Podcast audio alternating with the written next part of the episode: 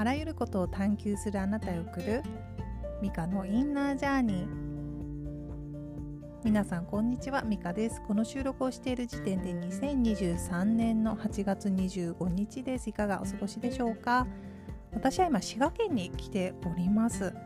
音の時間なんですけれどもねちょっとこちらではイチジク農家をしているので、まあ、家族で来てるんですがみんなでねその畑を見に行ったり子供たちはいとことプールに入ったりねなんかこうこの夏のフィナーレっていう感じで楽しんでいるところです。もう8月も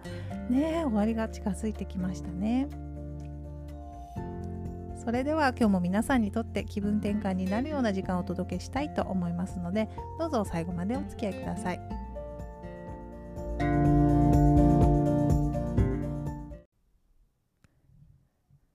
さてでは今日のトピックは気が利く利かないアスクカルチャーゲスカルチャーです。先日とあるクライアントさんとメールのやり取りをしていましてその時に気が利く利かないの話になって思い出したことがあったんですね。なので今日はそのお話をしてみたいと思います。そのクライアントさんは気が利かないと過去に何度か言われたことがあってというお話だったんですけれども私はそれを読んでいて非常にね心当たりというか なんかねああって気持ちになりまして気が利かないってまあ割とよく身近な人に言われていました。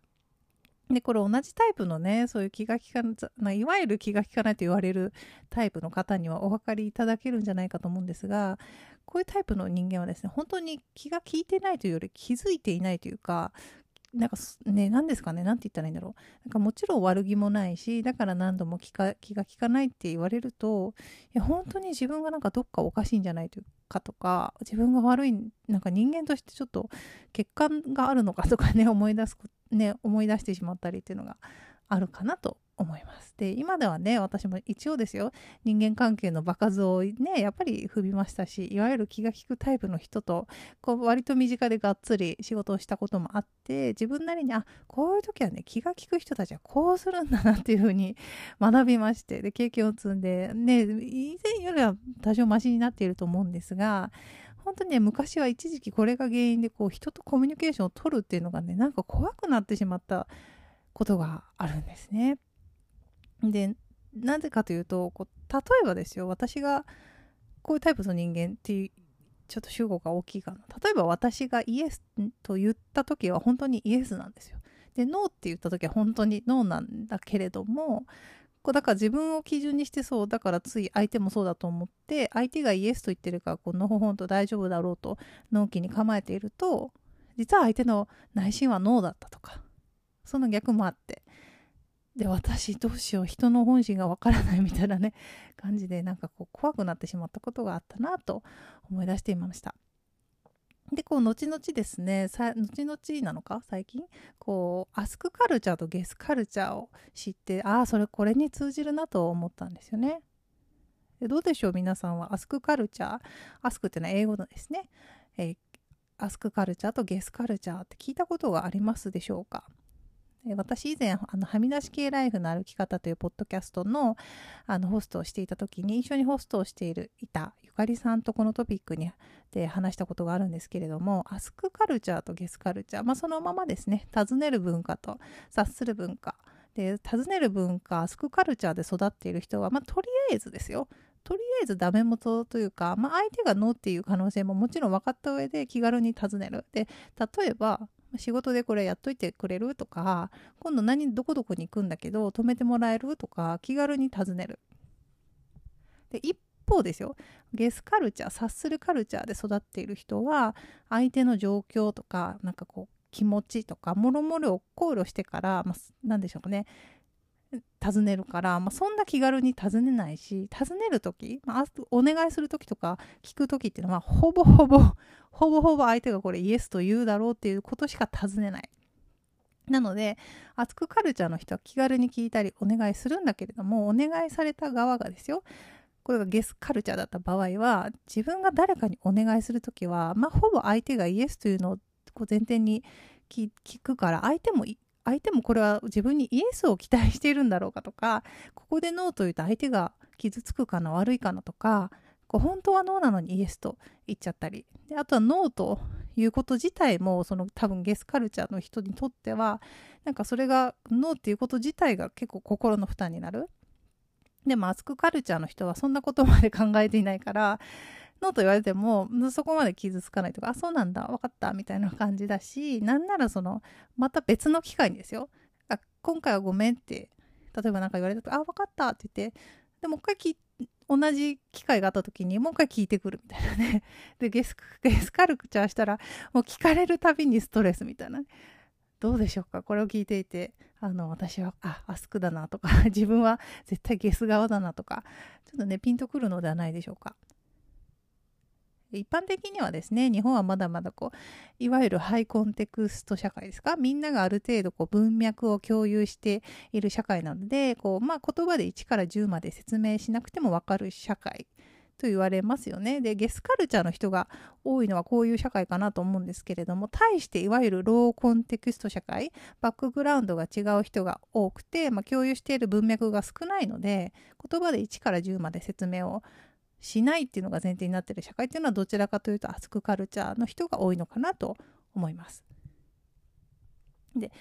ちなみにこれあのハイコンテクスト社会、まあ、日本みたいなところではコミュニケーションが成り立つかどうかっていうのは、まあ、受け手側察する側受け手側に責任があると思われていて逆にローコンテクスト社会では発信側コミュニケーションの発信側にこうなんかこう責任があると思われているっていうのもねなんかこう考える一つのヒントになるかなと思います。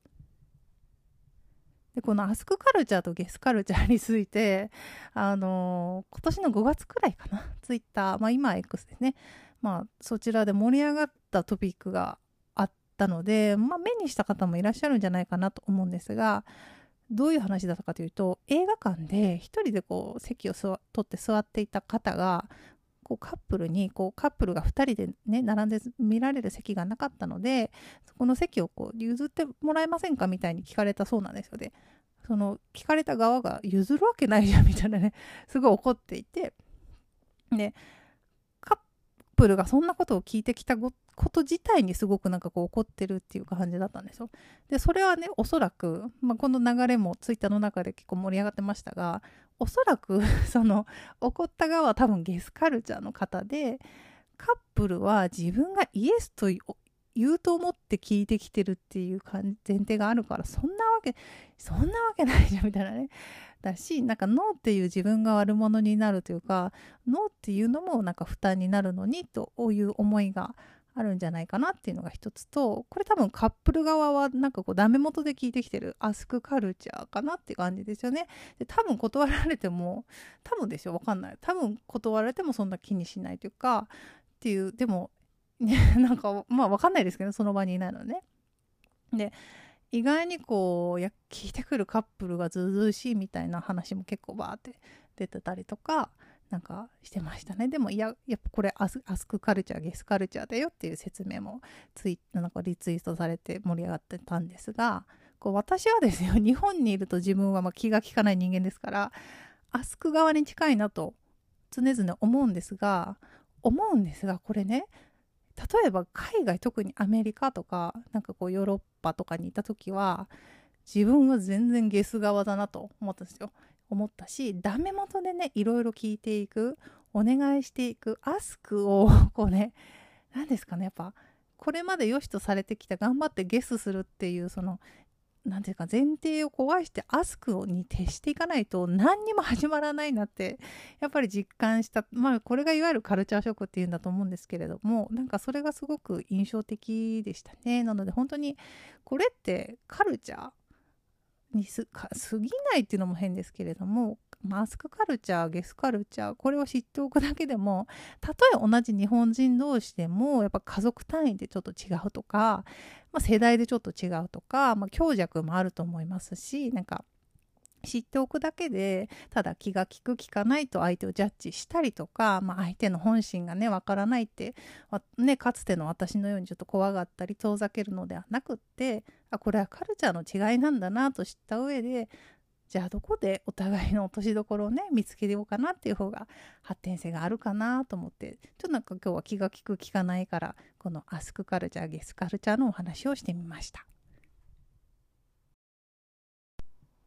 では今週のおすすめコンテンツに行きたいと思います。今週のおすすめは映画マイ・エレメントです。ピクサーのアニメーションなんですがこれがめちゃくちゃ良くてですね。どういう内容かというと火土風水という、まあ、4元素ってねいわゆるなんかこうなんだろう星星読みとかなんか世界観ですかね。東洋的な世界観になるのかな。ありますよね。4大元素っていうのが。あってでその元素エレメントを擬人化しているんですよ各ね。でエレメントたちが暮らす大とかエレメントシティっていうところがあるんですが、えー、火のエレメント。火土風水の中の火のエレメントたちは他のエレメントたちにちょっとね、まあ、火は危険だとなんか思われている節があってシティの外にこうこうタウンみたいなのを作って暮らしていて。でその火のエレメントの女の子と、まあ、水のエレメントの男の子が出会ってっていう話なんですがそのストーリーがですねなんかこうなんですかね移民のストーリー、まあ、移民の親を持つ子供の気持ちとかなんか親子関係とか現在現在のねこう格差社会とか構造の問題とかいろいろこうなんですかね。内包されていてピクサーの映画で私一番好きだなと思いました。もう本当にねもう一回見たいぐらい。で吹き替えしかねこっちなんか大体そうなのかな。吹き替えでしかやっていなくてちょっと残念なのだなと思って見に行ったんですがいや吹き替えの方々の声も素晴らしくてですね演技が。なのでちょっとねそれで引っかかってる方っていうのもぜひね大丈夫です。吹き替えでもあの興味がある方はぜひ見に行ってみてくださいね。さてでは今日はちょっとおまけ話の代わりにあのリスナーさんの、えー、感想をご紹介したいと思います。アメリカにお住まいのミヤさんが、え最近になってこの番組を聞き始めてくださったそうで、ミヤさんありがとうございます。え旧番組名の須藤美香の今日も待ってたよの頃ですね、のシーズン1エピソード24のおじさん千本ノック？苦手に、えー、あ、なんだっけ？あ、苦、なんだっけ？だって、苦手に飛び込めばもっと自由になれるっていうね、あのエピソードについての感想を送ってくださいまして。えトキシックなね嫌なことからすぐ逃げた方がいいと思うけど不自由になる方が嫌だから勇気を出して問題に向かい合ってみるというのにすごく共感しました。私が思い出したのはアメリカに来たところ私は車の運転がすごく苦手で苦痛だったんですがしかも初めて住んだのが、えー、ワシントン DC エリアで DC はすごく運転しにくいところなのでいきなり上級者クラスに放り込まれた感覚嫌で嫌でしょうがなかったと。でそれからロードアイランド州に引っ越してすぐ出産したんですが運転が苦手だからしないではますます自分の不自由が増えると思い自信をつけるには練習するしかないと。それから毎日毎日子供をカーシートに乗せて運転しました、えー、行き先はほぼ近所のスーパーとか公園とかですけどね。今でも多少苦手意識はあるもののおかげでどこでも運転できるようになりましたしアメリカで運転するのに必要な太々しい態度まで身につきましたということで皆さんメッセージありがとうございます。いや、本当にね、なんかこう、私も久しぶりにおじさん専門ノック、あの、振り返ってみたんですけど、おっしゃる通りで、なんか苦手だからって、避けたくなるんですが、避けているとこ不自由なことってありますよね。避け案件が、なんか、地雷みたいにいっぱいある方が、まあ、歩きにくいのは当たり前で、なんかこう、一度腹をくくって取り組むと、まあ、その分自由になれるよねって、こう、自分で改めてね、思いました。